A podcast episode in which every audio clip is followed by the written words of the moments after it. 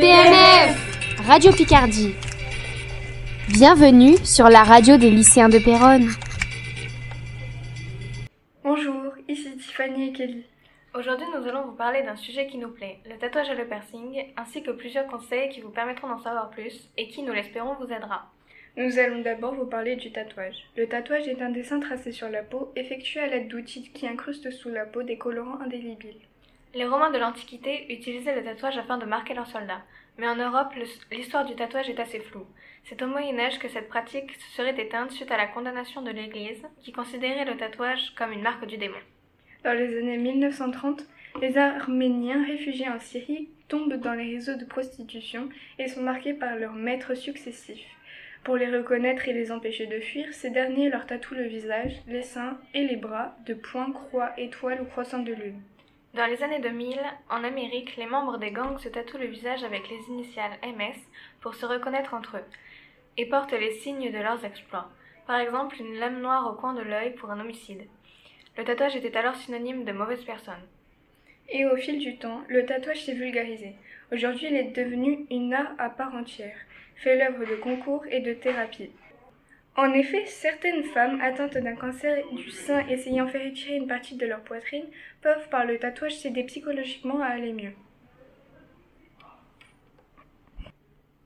Nous pouvons vous donner quelques conseils pour vous orienter vers une meilleure décision. Tout d'abord, le tatouage n'est autorisé qu'à partir de 18 ans.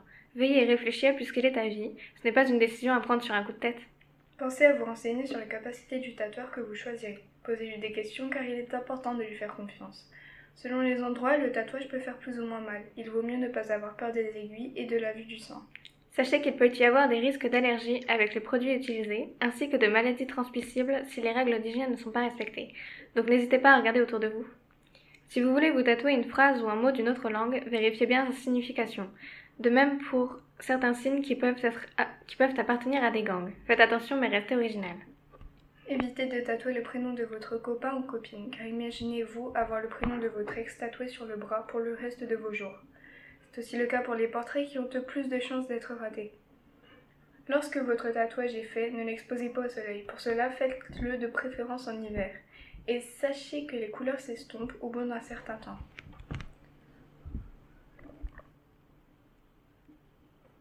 Et maintenant, passons au piercing. Le piercing consiste à transpercer la peau ou les muqueuses à l'aide d'aiguilles ou de cathéters afin d'y placer de façon durable un bijou ou un objet métallique.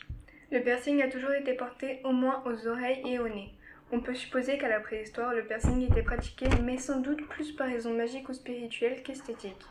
Il n'y a pas de traces méthodologiques de de ces pratiques.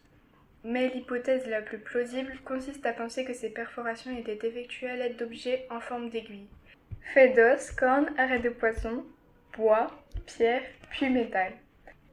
On y plaçait ensuite des bijoux de même matière. Afin d'éviter d'éventuelles infections, l'homme utilisait déjà des plantes antiseptiques pour la cicatrisation de la plaie. Dans l'Antiquité, il s'agissait d'une mode fréquente. Les Égyptiens, les Grecs, les Romains en portaient. Dans cette civilisation, on pensait que porter une allumette près des tympans permettrait d'éloigner les paroles néfastes et les esprits malveillants.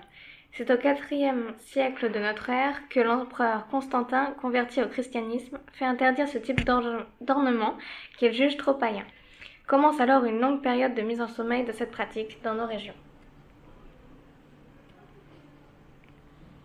Nous pouvons vous donner quelques conseils pour vous orienter vers une meilleure décision.